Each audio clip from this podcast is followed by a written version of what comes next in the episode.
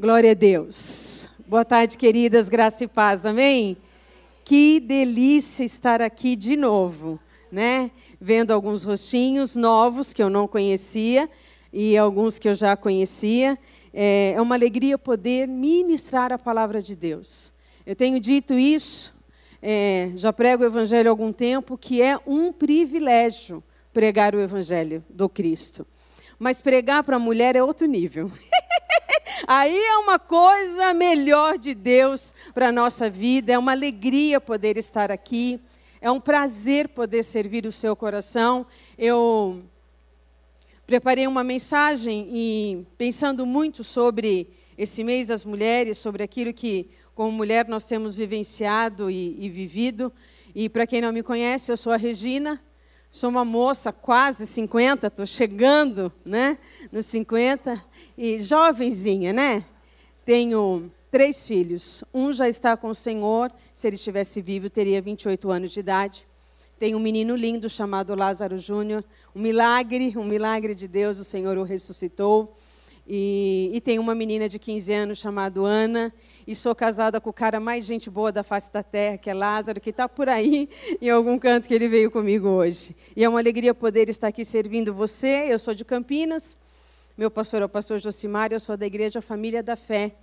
E eu quero que esse dia seja aquele dia que você vai vivenciar o poder de Deus. Eu coloquei uma frase esse ano no meu espelho no banheiro. Hoje é o melhor dia da sua vida. Aproveite. Todos os dias, quando eu levanto, eu vou escovar meu dentinho, dar um tapinha na cara, né, não, dar uma arrumada, essa frase está lá me acompanhando. Hoje é o melhor dia da minha vida. Eu vou aproveitar. Que você possa sentir a graça e o poder de Deus de maneira muito especial sobre o seu coração nessa tarde, em nome de Jesus. Eu quero que você fique de pé. Abra sua Bíblia comigo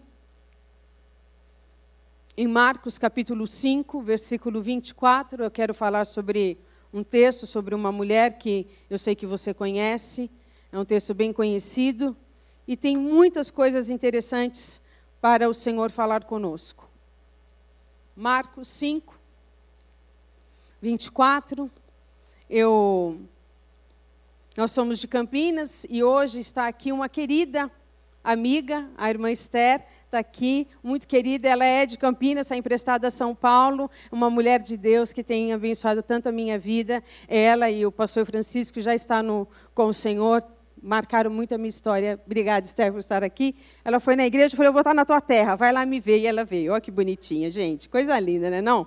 Vamos lá, Marcos capítulo 5, versículo 24, a palavra do Senhor diz assim: Jesus foi com ele uma grande multidão seguia Jesus apertando de todos os lados. Estava ali certa mulher, que havia 12 anos vinha sofrendo com uma hemorragia. Ela havia padecido com muitos médicos, vários médicos, gastando tudo o que tinha, sem, contudo, melhorar da saúde. Pelo contrário, piorava cada vez mais. Tendo ouvido a fama de Jesus, a mulher chegou por trás, no meio da multidão, e tocou a capa dele, porque ela dizia: Se eu apenas tocar na roupa dele, ficarei curado. E logo a hemorragia estancou e ela sentiu no corpo que estava curada daquele mal. Jesus, reconhecendo imediatamente de que dele havia saído o poder, virou-se no meio da multidão e perguntou: quem tocou a minha roupa? Os discípulos responderam: O Senhor está vendo que a multidão aperta, ainda pergunta: Quem me tocou? Ele, porém, olhando ao redor para ver quem tinha feito aquilo. Então a mulher, cheia de medo e trêmula, ciante do que havia acontecido, veio, prostrou-se diante de Jesus e declarou toda a verdade. Então Jesus lhe disse: Filha, a sua fé salvou você. Vá em paz e livre-se deste mal. Amém? Deixa a sua Bíblia aberta aí na sua cadeira, ponha sua mão no seu coração e fale com o Senhor agora. Peça para Deus falar com você. Pai, nós queremos te agradecer pela tua bondade e favor sobre nós. Senhor, nós estamos na tua casa e a tua palavra nos garante que aonde nós nos reunimos, o Senhor ordena a bênção e a vida para sempre. Eu quero pedir que haja, Senhor, da tua parte, sinal de favor e bondade no coração de cada mulher. Que o Senhor fale conosco nessa tarde. Que uma unção de milagre, de bênção esteja sobre nós. Que o Senhor faça do teu jeito, da tua maneira. Usa-me, Senhor, para que eu seja um instrumento nas tuas mãos. Que o teu nome seja glorificado. Que a tua palavra palavra seja, Senhor, manifesta. O teu poder acompanhe como sinal de glória esta palavra e que o Senhor fale conosco de uma maneira muito especial. Não me permita dizer aquilo que o teu espírito não falaria, mas na ousadia, no poder e na autoridade do nome de Jesus, usa a minha vida para abençoar as minhas irmãs. É o que eu oro e já te agradeço em nome de Jesus. Amém. Você pode sentar, vira para a irmã que está do teu lado e diga assim: Deus tem um encontro especial com você. Queridas, é, nós temos muito para comemorar como mulheres. Na verdade, nós temos muita graça de Deus por ter recebido Jesus e a nossa vida ter sido transformada.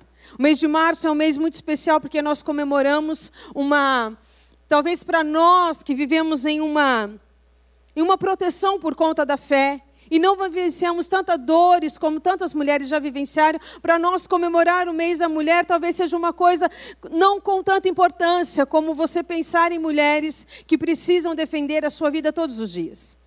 Né? Tem uma escritora que diz o seguinte: os homens nascem na maternidade, as mulheres no beco escuro. Né? Então, isso é interessante a gente pensar nesse aspecto. Então, quando a gente olha a palavra do Senhor e quando a gente pensa no mês das mulheres, nós temos que fazer uma reflexão dentro do contexto que nós estamos vivenciando. Eu sei que você vive na fé e a fé protege. A fé, eu aprendi que a fé protege desde criança. Eu aceitei Jesus, eu tinha 10 anos de idade.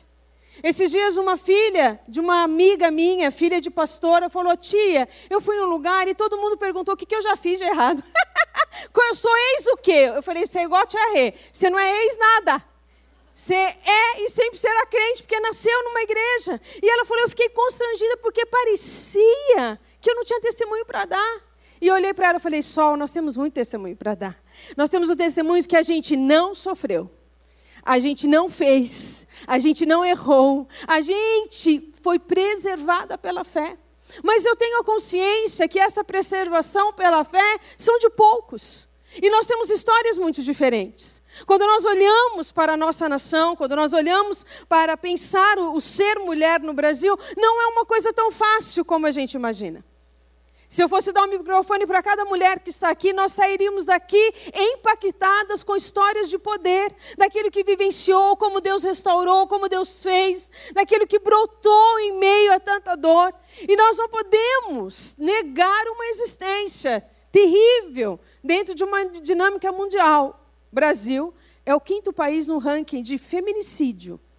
As mulheres são mortas por ser mulher por motivos que a gente fala assim: meu Deus, quem pensou em matar alguém por ciúmes? Mas o primeiro motivo em feminicídio no Brasil é em ciúmes, porque essas mulheres que morrem por ser mulheres, 80% delas são mortas, ou por parceiro ou ex-parceiros. Olha que coisa terrível. A faixa etária é assustadora, elas morrem de que ano a que ano? Elas morrem dos 18 ao 44. Meninas são mortas porque são meninas, porque são mulheres, porque se apaixonaram por uma pessoa que tem uma patologia, que tem um problema e elas morrem por causa disso. Quando nós falamos um pouco sobre isso, eu quero que você entenda, para nós glorificarmos a Deus em duas situações, porque nós não estamos na estatística, graças a Deus. E segundo, porque Deus nos responsabiliza para tirar pessoas da estatística porque nós somos o sal e nós somos a luz. Nós podemos resgatar mulheres que estão sofrendo com a nossa vida, com o nosso testemunho, com o nosso trabalho. Quando nós olhamos a nação brasileira e quando nós é, é, enxergamos todos esses dados, eu quero falar uma coisa muito interessante para você. Quando eu era criança, ser evangélico não era tão bonitinho. não era chique, não. Né? A pessoa tirava onda da nossa cara porque a gente era crente. Porque nós éramos 5% na década de 70. Hoje nós somos quase 40. E o que, que nós estamos fazendo com isso? Somos mulheres de Deus chamadas para impactar e transformar as mulheres que estão ao nosso redor. Quando nós olhamos para os dados, e você pode pesquisar isso na Agência Nacional sobre é, Fórum Nacional sobre Feminicídio, Agência Nacional sobre Crimes no Brasil, a gente vai perceber uma coisa. No ano passado, no primeiro semestre, 700 mulheres morreram só porque são mulher. Porque desistiram de seu parceiro, porque queriam trabalhar, porque alguém achou que elas estavam traindo, e elas morreram por esse fato. 600 mil mulheres são estupradas no Brasil. Quatro mulheres são mortas por dia na nossa nação.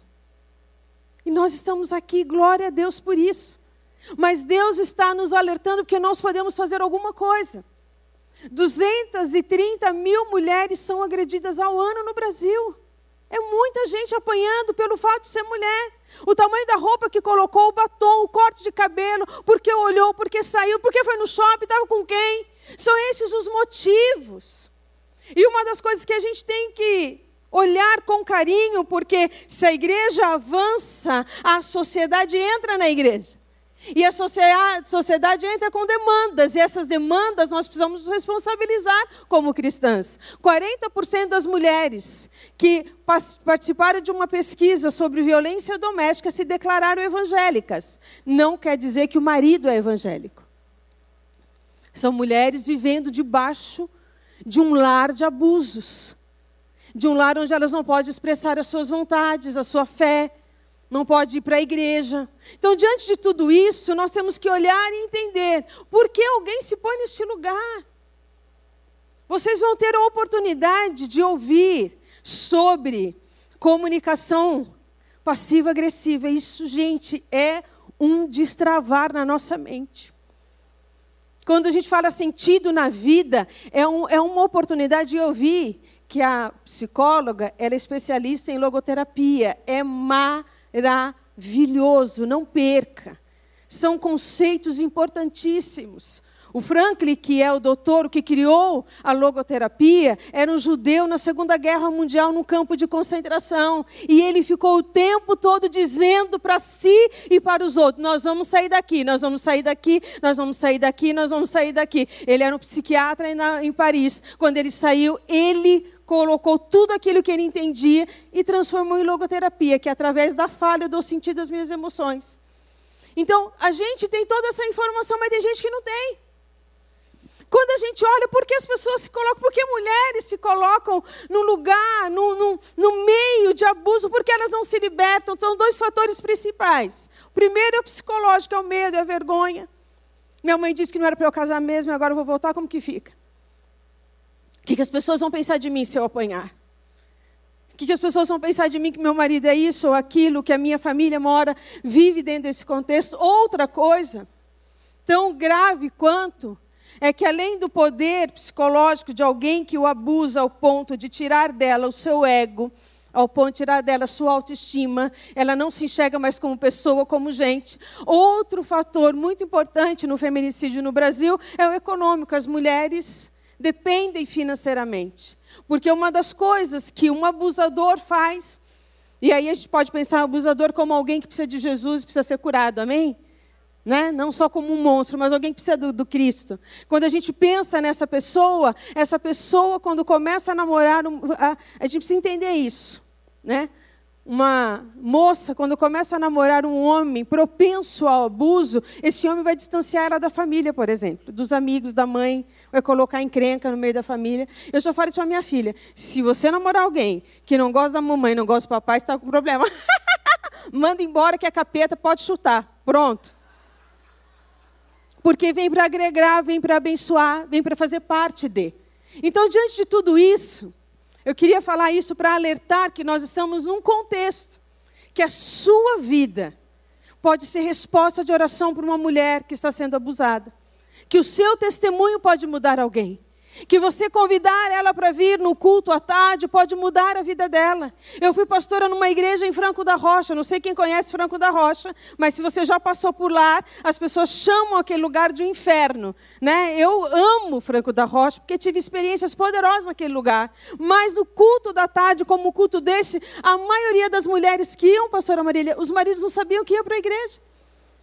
Elas iam escondidas, pulavam a janela, porque elas eram, estavam em cárcere privado. Ouvi testemunhos poderosíssimos, ouvi mulheres que chegavam arrebentadas, roxas, quebrada, costela quebrada, dente sem dente, porque apanharam do marido, mas elas estavam aonde? Se refugiando aonde? Buscando milagre aonde? Na casa daquele que é poderoso para mudar a nossa história. Então, quando eu entendo o meu contexto, e quando eu sei quem eu sou em Deus, eu consigo vivenciar não a fé só para mim, mas também para outra mas também para abençoar outras. Eu sou conselheira desde 95. Amo fazer o que faço, mas na pandemia, o que eu mais tive de casa em aconselhamento foi agressão de mulheres. Foi ter que dizer para uma mãe com um menino de oito anos: foge e vai para a casa da sua mãe. Esse homem vai te matar. Ele tinha quebrado o carro dela porque ficou desempregado. Ele tinha quebrado a geladeira, o fogão. E ele estava armado. Eu falei: foge dessa casa. Procura socorro em algum lugar. Ele vai matar você. Ele está em fúria. Então, quando a gente olha para todo esse contexto, e quando eu olho para esta mulher, uau! Essa mulher me dá esperança. Essa mulher com hemorragia me dá esperança, porque ela mostra que tem um caminho a ser seguido. E que a gente pode viver esse caminho, a gente pode ensinar outras mulheres a viver. Imagine você. Hoje eu estava debatendo esse texto, porque Lázaro estávamos conversando sobre esse texto, e eu falei que esse texto o homem não devia pregar. Está gravando? Mas é que o homem nunca ficou menstruado, então. não tem capacidade intelectual de falar de um assunto. Não é não?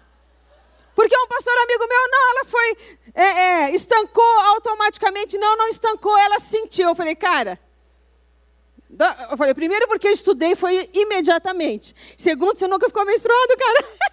você não sabe quando acaba. Você não sabe, então não fala de você, você não sabe. Mas nós estamos conversando sobre essa, esta mulher. E essa mulher me enche de esperança porque a gente sabe que a gente tem TPM, que move-se toda uma situação emocional, hormonal em nós. Mas quando você tem um sangramento por 12 anos, você não tem mais força para andar. Quanto mais romper uma multidão. Doze anos de uma enfermidade, qualquer enfermidade, uma alergia, uma coceira, qualquer enfermidade, nos faz padecer muito.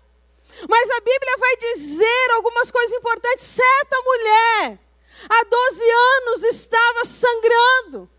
E nessa condição de sangrar há 12 anos, sendo ela judia, ela era conhecida como, ela é amaldiçoada. Por quê? Porque as mulheres, nesse período, elas não podiam estar em contato com mais ninguém. Elas ficavam sozinhas, era a lei judaica. Imagine 12 anos sozinha. 12 anos sem carinho. 12 anos sem alguém tocar no seu cabelo. 12 anos sem alguém beijar o seu rosto. Se ela fosse casada, 12 anos sem ter relações sexuais. Se fosse mãe, não podia dar e nem receber afeto do filho não podia estar no mesmo ambiente, não podia estar numa festa, não podia ir no aniversário do, de uma amiga, não podia sair para tomar café, não podia, porque a lei impedia. A lei dizia que ela era impura, e como impura, ela não podia fazer um monte de coisa. Ela não podia ir para a igreja, porque o impuro não pode estar na igreja, era a religião da época. O judaísmo pensava assim, pensa assim. A sociedade dizia: você não pode participar de um monte de coisa. Ah, minha sobrinha vai casar. Não, você não pode ir. Ah, eu tenho uma condição, eu sou inteligente, eu posso dar uma aula. Não, não pode, porque você é impura. Não, mas eu tenho uma enfermidade, mas você é impura. Então você não pode viver com a gente. Ela viveu 12 anos nesse, sentindo isso. E outra coisa, a Bíblia deixa muito claro: ela tinha dinheiro. Ela gastou tudo no médico e o médico não resolveu. A Bíblia diz que piorou a situação. Então você imagina a alma de uma pessoa assim. Você imagina como que fica quando você fica doente, ou quando você tem uma TPM, ou quando alguma coisa não está legal com você. Imagina 12 anos o mesmo processo. E 12 anos alguém dizendo para você, você é impura. Você deve estar em pecado. Ah, estou achando que está em pecado. Dá uma investigada aí, que isso não é um pecado que você fez forte. Não, não, está endemoniada. é o, espírito, já tem até o nome do espírito, porque é sangue, deve ter um nome específico. Então as coisas vão acontecendo diante desse cenário. Diante de um cenário de dor, diante de um cenário de ser maldita, diante de um cenário de anemia profunda, diante de um cenário de não ter mais dinheiro, diante de um cenário terrível como esse, diante de um, de um rótulo de uma mulher que não pode ser amada, que não pode amar, a Bíblia vai dizer algo importantíssimo. E aqui cabe a mim e a você entender. A Bíblia diz: ela ouviu falar de Jesus. Ela tinha ouvido o médico, ela tinha ouvido o rabi que falava para ela: você não pode. Ela tinha ouvido o líder da sinagoga dizendo: você não entra aqui. Ela ouviu o familiar dizendo: fica no quarto sozinha. Ela ouviu de tudo na vida dela. Mas a palavra vai nos dizer que esta mulher, quando ouviu falar de Jesus, a esperança brotou no coração dela. Quando ela ouve falar de Jesus, ela tem uma esperança, ela tem um olhar confiante num futuro promissor, porque se ela tocar em Jesus, algo vai acontecer. Minha irmã, eu não sei qual é a nossa vivência, a sua vivência.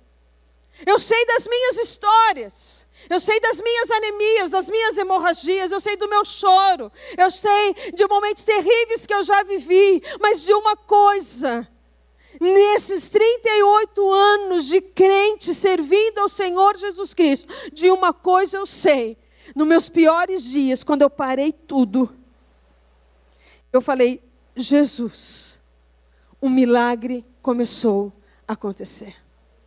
Nas piores histórias da minha vida, nos momentos mais difíceis que eu já vivenciei, quando eu fechei a minha porta, falei: Jesus, um milagre começou a acontecer.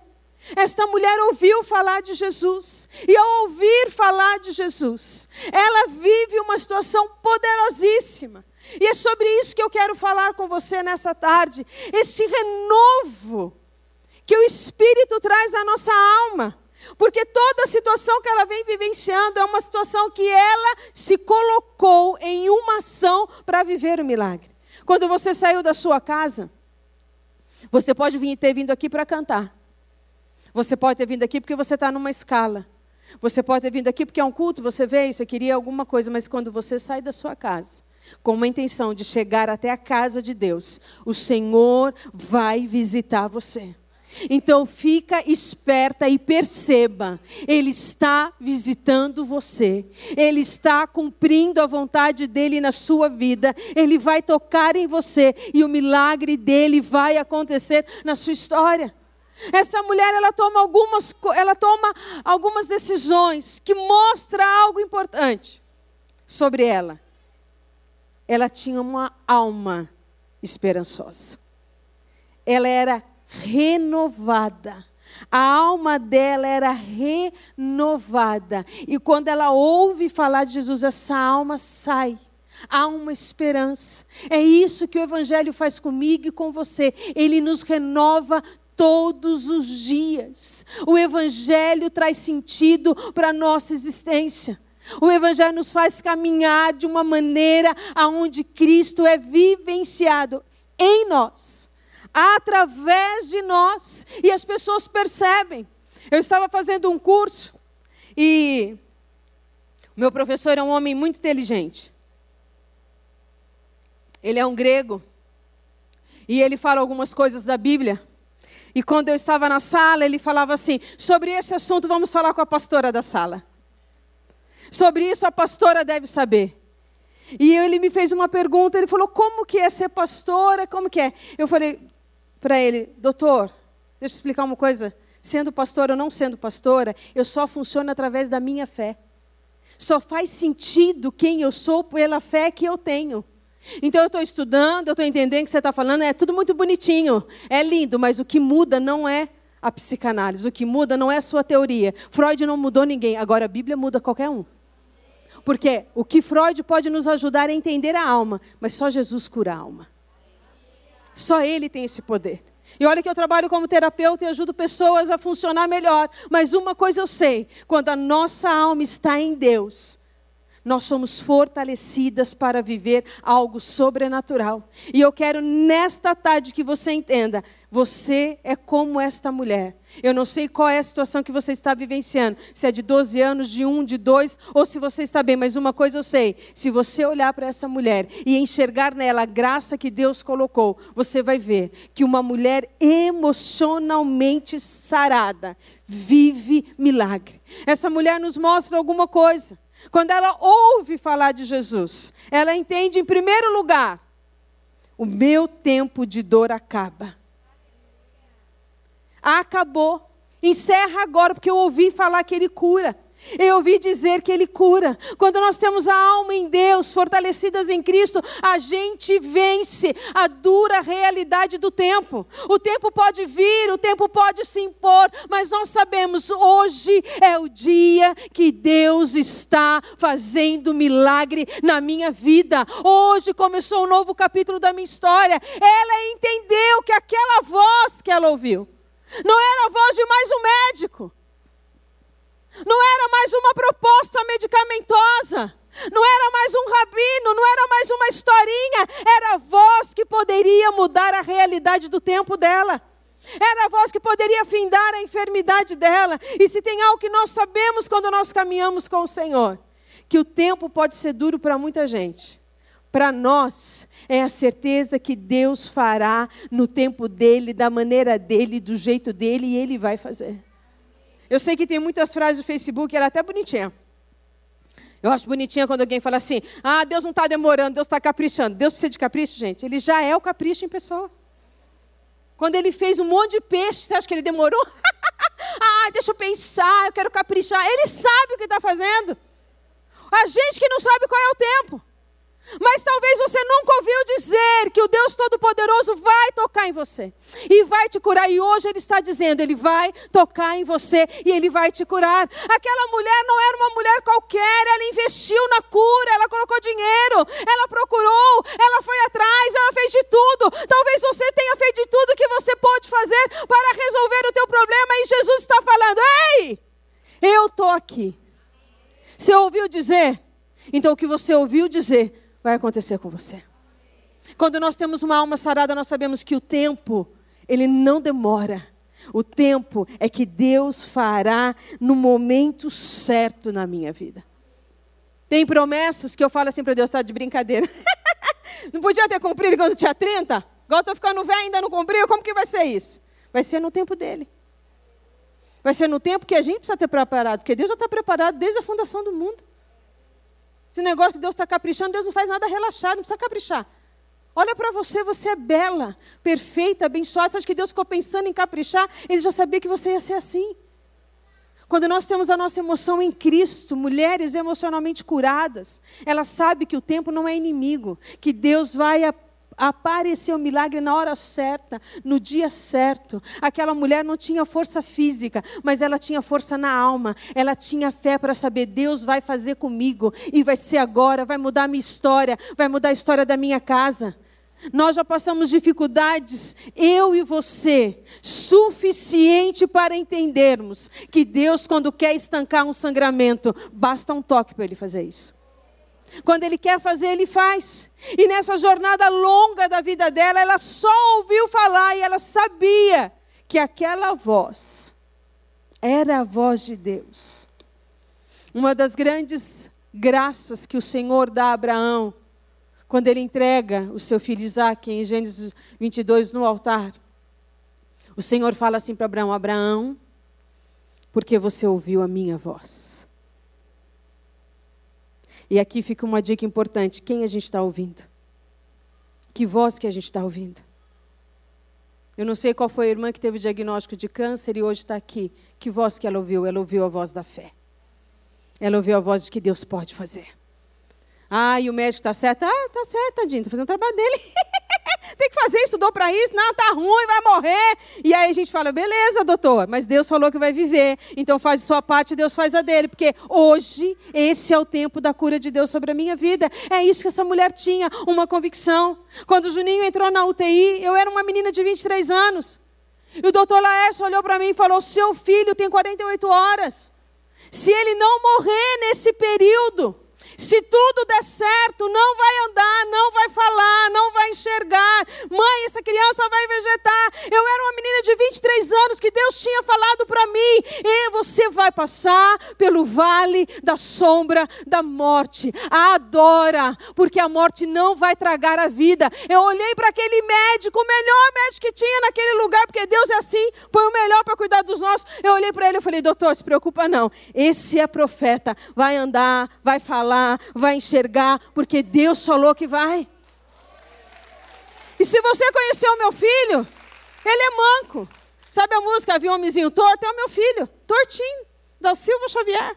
Mas uma coisa eu sei: é servo de Deus, fez faculdade, trabalha, ama Jesus, lê mais de Jesus do que eu. Nós estamos numa briga teológica forte lá em casa. eu penso uma coisa, ele pensou, sabe por quê? Porque você pode ter anos de dor, mas quando a voz do Senhor entra, a dor vai embora e a vida chega. E a vida chegou para você, em nome de Jesus. Essa mulher, ela faz algo extraordinário, ela fala assim: Eu não tenho um tostão,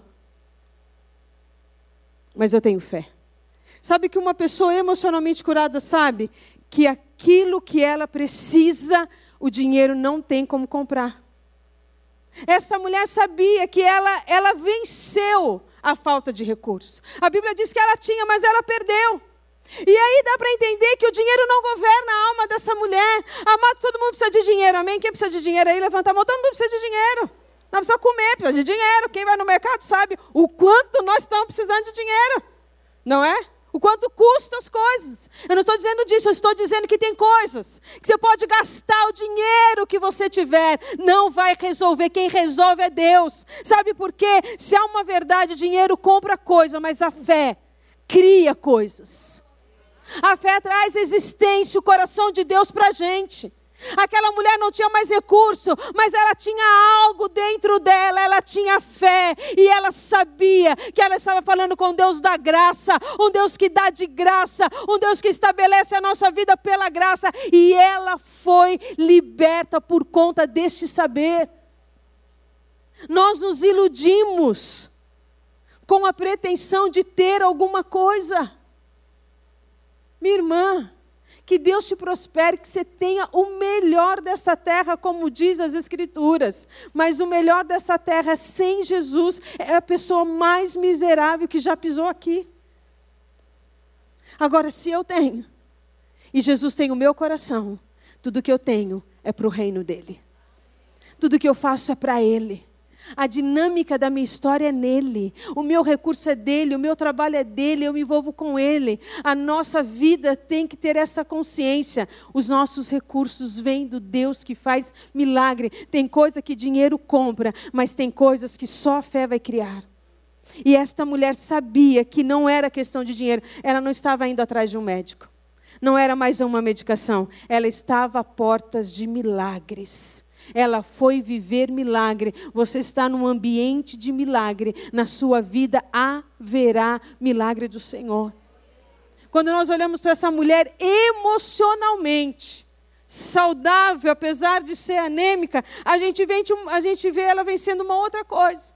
Ela vence, em primeiro, a realidade do tempo, ela vence a falta de recurso, mas ela vence uma cultura opressora.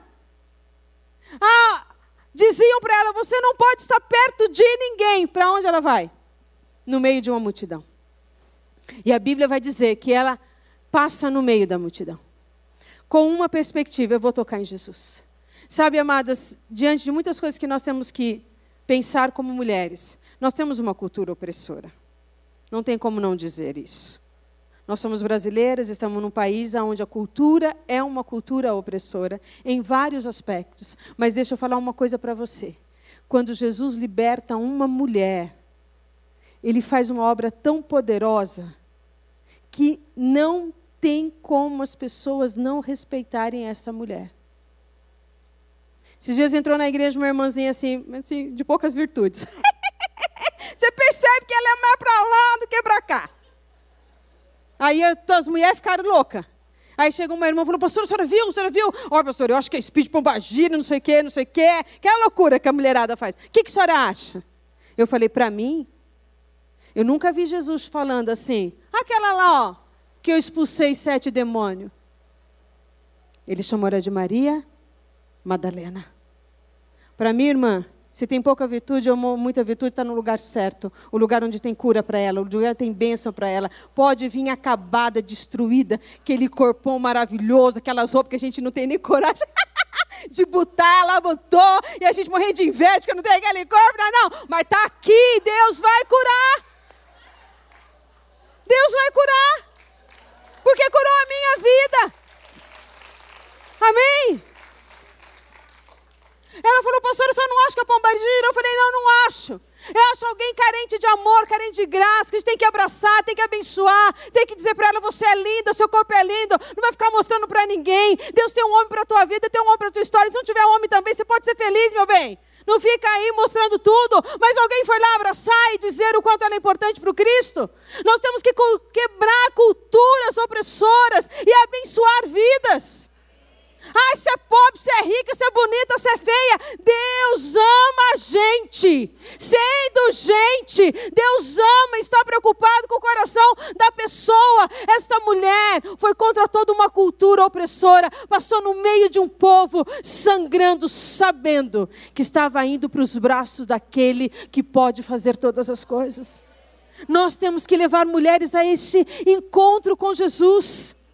Nós temos que levar as mulheres que estão cansadas dessa vida a romper a sua vida e tocar em Jesus, e tocar no Cristo, e vivenciar a sua fé, e saber que quando ela for tocar no Senhor, algo poderoso vai acontecer. Toque em Jesus e você vai ver o que pode acontecer na sua vida. Toca nele e você vai perceber o quanto você pode fazer. Quando Deus me chamou para pregar, eu tinha 17 para 18 anos. E uma das coisas que Deus falou para mim foi uma coisa muito engraçada. Agora eu acho engraçado, mas sofri demais com isso. Deus falou através de, um, de uma mulher, uma profetisa do Senhor, dizendo: Eu vou te levantar para pregar o Evangelho. Mas eu vou te dar um sinal. eu falei: Agora que eu gostei, porque o sinal é uma coisa boa, não é? Não. As pessoas vão olhar para você e elas vão desprezar a sua aparência. Eu, Oi? Eu não gostei, essa parte eu não gostei. Mas não acredito que funcionou muitas vezes. Até um tempo atrás, você estava pregando e contando na igreja. Eu fui numa igreja pregar. Cheguei bonitinha, sabia que lá tinha que usar saia, fui até de saia. Entendeu? Bonitinha, tá? Tinha feito a escova no cabelo. Esse cabelo lindo que Deus me deu, vou dar uma melhoradinha. Cheguei lá. Falei assim: Oi, tudo bem? Graças e paz, eu sou a pastora Regina. Nossa, você não tem cara de nada. E aí eu lembrei da palavra profética. Eu falei, Deus vai fazer uma obra linda hoje aqui. E aí, como eu sou cearense, cearense tem duas coisas, ou mata ou é bem humorista, né? Bem humorado. Então, eu vou por humor, não ia matar a irmã. Eu falei, querida, ainda bem que Deus não me deu cara, mas me deu goela. Eu vinha pregar aqui. Deixa eu falar uma coisa para você. Podem colocar rótulos em você. Podem oprimir você. Mas se você abrir o seu coração para o poder de Deus, ninguém segura você. Eu entro em alguns lugares, saio de algum lugar, eu entro em meios assim. Eu oro algumas coisas, eu falo, Deus é o Senhor purinho aqui. Porque como esses cabras me respeitam desse jeito? Como as pessoas olham para mim desse jeito? Se não for a tua graça, porque eu sei quem eu sou. Eu sei quem eu sou. Eu sei de onde eu vim. Eu sei o percurso da minha história. E eu sei que diante de muitos com quem eu convivo, eu sou a menor da menor da menor. E chego em lugares onde a honra é apresentada não pelo aquilo que eu sou, mas por aquilo que eu carrego. Você carrega a glória de Deus. Não se deixe ser oprimida por aquilo que você está vivenciando do Senhor. Eu lembro que uma vez eu fui pregar, uma pessoa, um homem falou assim para mim: Pastor, eu acho que mulher não deve pregar. Eu falei: Você prega? Não, perdeu. se você tivesse cumprido o ID, eu estaria em casa ouvindo você. Mas como você é um folgado, não foi pregar, Deus me chamou.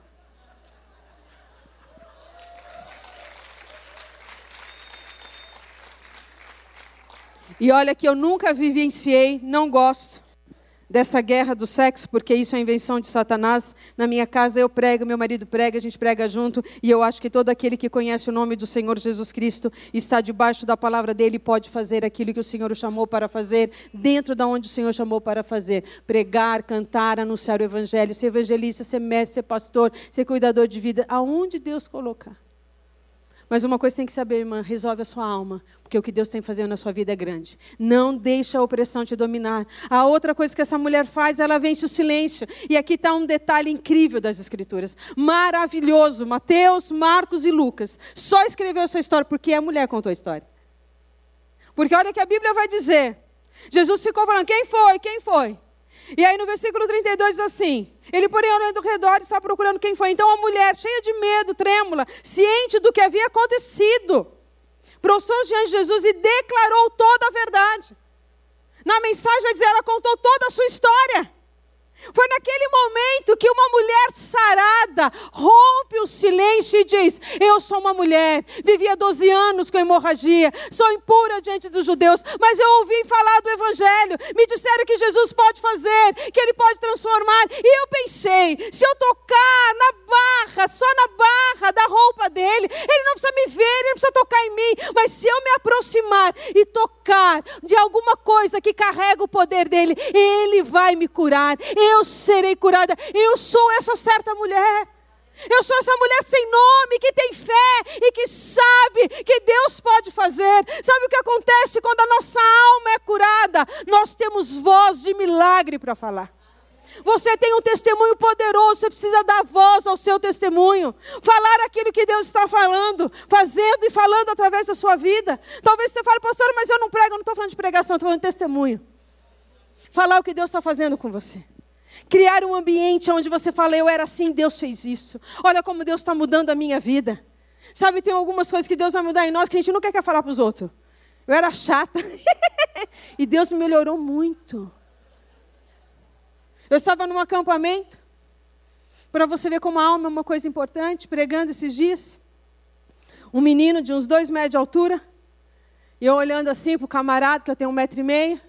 E ele chorando, um rapaz de 26 anos, pastora, chorando, dizendo para mim, pastor, ora por mim. Eu sofri bullying na minha infância. E aí eu comecei a me dedicar ao estudo. Eu, eu sou extremamente inteligente, eu conheço quase tudo que esse mundo pode provar em ciência. Sou engenheiro. Mas eu falei que ninguém mais ia rir da minha cara. E hoje o estudo, o conhecimento me fez uma das pessoas mais arrogantes que eu conheço. Ora por mim porque eu não quero pecar contra Deus, eu sei que eu estou pecando. E eu, na pontinha do pé, orei por aquele menino e eu disse: use todo o seu conhecimento, como Daniel usou, para ser bênção para autoridades e rei, para ter um nome marcado na história desta nação, como um homem que visitou e foi visitado pela glória de Deus. Sabe, minha irmã, dá voz à sua história. Conta para sua vizinha o que Jesus está fazendo. Conta para as pessoas que estão ao redor o que ele tem feito, como ele tem falado, como as coisas têm acontecido na nossa vida, como ele tem feito em nós e através de nós. Nós podemos fortalecer umas às outras, nós podemos dizer umas para as outras o que Deus está fazendo. O casamento está ruim, o meu também já teve, olha como Deus cura. Olha, seu filho ficou doente, o meu também já ficou. Olha como que Deus faz. Olha, nós podemos juntas estabelecer uma rede de apoio, uma rede de mulheres saradas que saram outras, que curam outras. Nós podemos pegar aquelas que estão em hemorragia e dizer: tem como estancar. O amor estanca, a graça estanca, o abraço estanca, o cuidado estanca, a entrega a um Deus Todo-Poderoso estanca. Ela não teve vergonha de dizer: eu transgredi uma lei ao sair da minha casa e tocar em você. Mas era o seguinte: ou a lei ou a cura. Eu preferi a cura. Quantas mulheres estão debaixo de leis que lhe foram impostas, quando Deus está chamando, vem para a cura. Rompe o silêncio com a voz do teu milagre. Conta o que Deus está fazendo. Tem coisas que eu sei que não, não dá para a gente contar. Porque assim, ninguém vai entender e nem vão acreditar. Mas você sabe que Deus fez. Você sabe como Ele fez. Eu estava num lugar pregando esses dias, em novembro. Foi algo surreal que aconteceu. Surreal. Não entendi até agora, mas amei o que Deus fez. E uma mulher estava entregando uma palavra profética e eu estava recebendo. E eu falei assim: Jesus, o Senhor sabe que eu não preciso que o Senhor faça desse jeito, mas eu estou muito feliz, mas eu estou até meio com um pouco de vergonha agora. Mas está tudo certo, eu estou entendendo o que o Senhor está falando. E diante de tudo aquilo que a mulher falou, que Deus usou aquela mulher para falar num congresso de mulheres, ela olhou para mim e ela falou assim: Você é uma escrava de orelha furada. Se você não conhece esse texto, é um texto lá de Êxodo, quando alguém que chega no tempo de ser livre diz para o seu dono: Eu não quero ser livre. Fura minha orelha, que eu vou servir na sua casa todos os dias da minha vida. Eu sou uma escrava de orelha furada, e todos os dias da minha vida eu vou anunciar o Evangelho do Senhor. Porque isso é o que faz alguém que Jesus estancou em hemorragia. A sua voz é importante. A sua história é importante. Conte a sua história, fale o que Deus tem feito. E última coisa, eu vou terminar por aqui. A Bíblia vai dizer, Paulo, é, Lucas diz, Mateus diz e Marcos insiste nessa conotação. No versículo 25 diz assim: Estava ali certa mulher. Os três evangelistas vão dizer isso. Estava ali uma mulher, estava ali certa mulher. Mas quando tudo isso acontece, ela conta a sua história. Jesus fala algo impressionante. Olha o que diz o versículo 34. Então Jesus lhe disse: Filha, quando nós nos aproximamos de Jesus, Ele vai resgatar a sua identidade e a minha identidade. Quando Jesus olha para aquela certa mulher, que todos falavam, uma certa mulher, uma que tem hemorragia, uma que tem problema no casamento, uma que, que traiu o marido, uma que está nas drogas, uma mulher, uma mulher com problema, uma mulher. Jesus olha para ela e fala: Filha, sabe por quê? Porque Jesus resgata a sua identidade. Você não é qualquer uma. Você é filha do Deus Todo-Poderoso. Quando nós encontramos com Jesus, nós voltamos ao Éden. Qual é o Éden? Deus nos fez como ajudadora, como resposta para a solidão de um homem que nem sabia que era, estava sozinho. Mas o Senhor disse: Não é bom que um homem esteja só. Vou fazer para ele uma ajudadora. Você não é encrenqueira. Você não é aquilo que está pesando na sua casa. Você é a ajudadora. Essa é a sua função. O Senhor resgata a nossa identidade verdade e aonde nós os colocarmos. Em que lugar que você for, como diretora de uma empresa, como pastora de uma igreja, como uma enfermeira, como uma médica, você é filha do Deus Altíssimo. Você é aquela que vai ajudar pessoas a encontrar o caminho da graça, a viver o evangelho da salvação e vai se cumprir na sua vida o que está escrito em Daniel 12, versículo 3. Aqueles homens e mulheres sábios que dedicaram a sua vida à justiça, eles são como estrelas numa noite sem nuvem nuvem, e eles brilharão eternamente. O seu brilho começa aqui pelo Evangelho, mas na eternidade você vai saber. É na eternidade você vai saber que a sua vida foi um reflexo da glória de Deus. Você, essa pessoa, essa mulher, até para todos era uma certa mulher, para Jesus era filha. Você pode ser mais uma mulher na cidade de São Paulo, mas Jesus olha para você e fala: Filha, eu te criei. Filha, eu fiz você nascer nesse quadro, nessa história. Filha, eu até permiti a hemorragia. Eu até permiti todo esse contexto. Mas eu permiti para que você saiba: você é minha. Você é minha. Você é do Cristo. Eu não sei qual é a sua história e nem as suas demandas. Mas uma coisa eu sei que Jesus está dizendo para você: você é filha. Você é uma mulher muito especial para Deus. A sua vida é muito importante para Ele. Você não é melhor do que ninguém, porque esse negócio de gente é melhor está errado, tá é coisa do capeta. Mas nós somos filhas do Senhor, lavadas e remigas com o sangue do Cordeiro. Mulheres que vão mudar a história da nossa nação. Mulheres que vão mudar a história da nossa vida, das pessoas que estão ao nosso redor. Eu uma vez fiz uma oração para Deus e eu a mantenho. Senhor, eu quero poucas coisas na vida. Eu quero te servir todos os dias da minha existência. Eu quero fazer da minha família a melhor família que eu possa ter.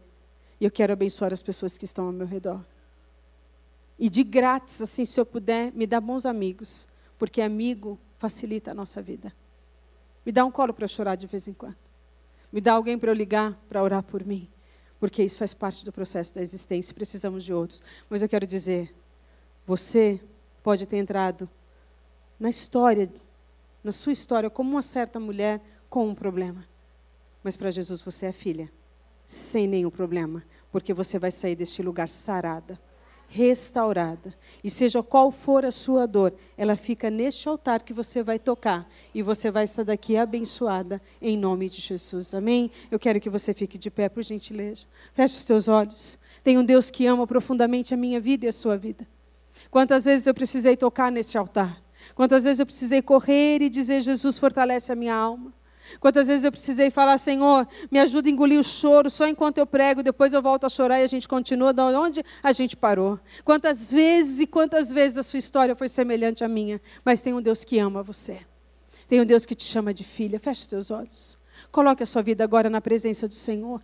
Você vai ter um mês inteiro de palavras poderosíssimas mas você pode hoje, hoje entrar neste mês, entrar neste momento de, de, de tempo com o Senhor para ser curada, para ser transformada, para ser animada pelo Senhor, para ser tocada pelo Deus da sua vida. Se você está com alguma demanda, se essa palavra falou, fez sentido ao seu coração, sai do teu lugar e vem aqui à frente. Eu quero orar e abençoar você. Se você sabe que você precisa de um milagre do Senhor, se você está vivendo um momento de opressão, de dor e precisa da visitação do Eterno, sai do teu lugar e vem. Há um Deus que te ama. Para muitos é uma certa mulher, para muitos é qualquer uma, para muitos não tem cara de nada, mas você é amada, querida. Deus tem uma história para você. Haverá oportunidade para sua voz ser ouvida. Deus vai levantar você, a sua voz vai ser ouvida, a sua história será contada. E quando você falar, o fluir e a presença do Espírito Santo vai estar em você. Haverá milagre na sua casa, haverá milagre na tua vida. Você veio e vai tocar no Cristo, no Deus Todo-Poderoso. Ele está aqui, ele te visita, ele te abençoa, ele transforma a tua história. Ao sair deste lugar, você vai sair diferente. Você vai sentir como aquela mulher sentiu o estancar da dor, o estancar da derrota, o estancar da depressão, o estancar da angústia, o estancar do problema. Talvez você diga, pastor, o problema é lá na minha casa. Deus visita a sua casa agora, em nome de Jesus. Enquanto nós estivermos adorando, enquanto nós estivermos celebrando o nome do Senhor, nós vamos orar por você. Quero pedir para as pastoras e o pessoal que trabalha aqui, nós vamos orar e abençoar. Eu quero abençoar a sua vida em nome de Jesus. Jesus.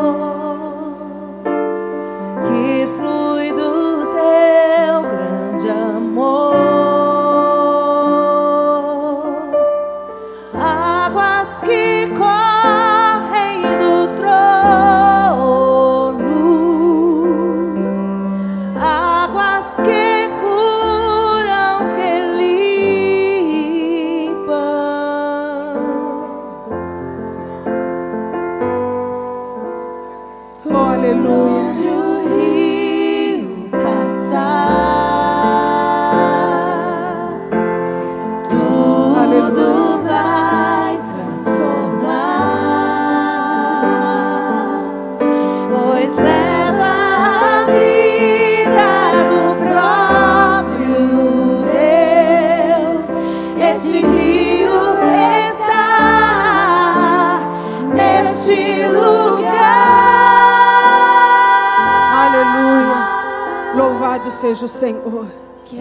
quero que você coloque a mão no seu coração.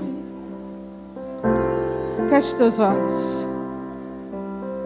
Senhor, em nome de Jesus, nós não estamos aqui apenas como certas mulheres. Nós somos filhas de um Deus que nos ama profundamente. Que este grande amor do Senhor e esse poder da transformação do Evangelho esteja sobre a sua vida e sobre a sua história. Que ao sair deste lugar você leve cura, você leve poder, que a palavra de autoridade esteja sobre a sua vida e aquele ciclo que estava que estava trazendo dor ao seu coração é rompido pelo poder do nome de Jesus que a bênção do Pai esteja sobre a sua vida e sobre a sua história, em nome de Jesus. Amém e amém. Glória ao nome do Senhor. Deus abençoe poderosamente a sua vida. Que o Senhor abençoe você, a sua casa. E muito obrigada. É uma honra estar com vocês, pastora.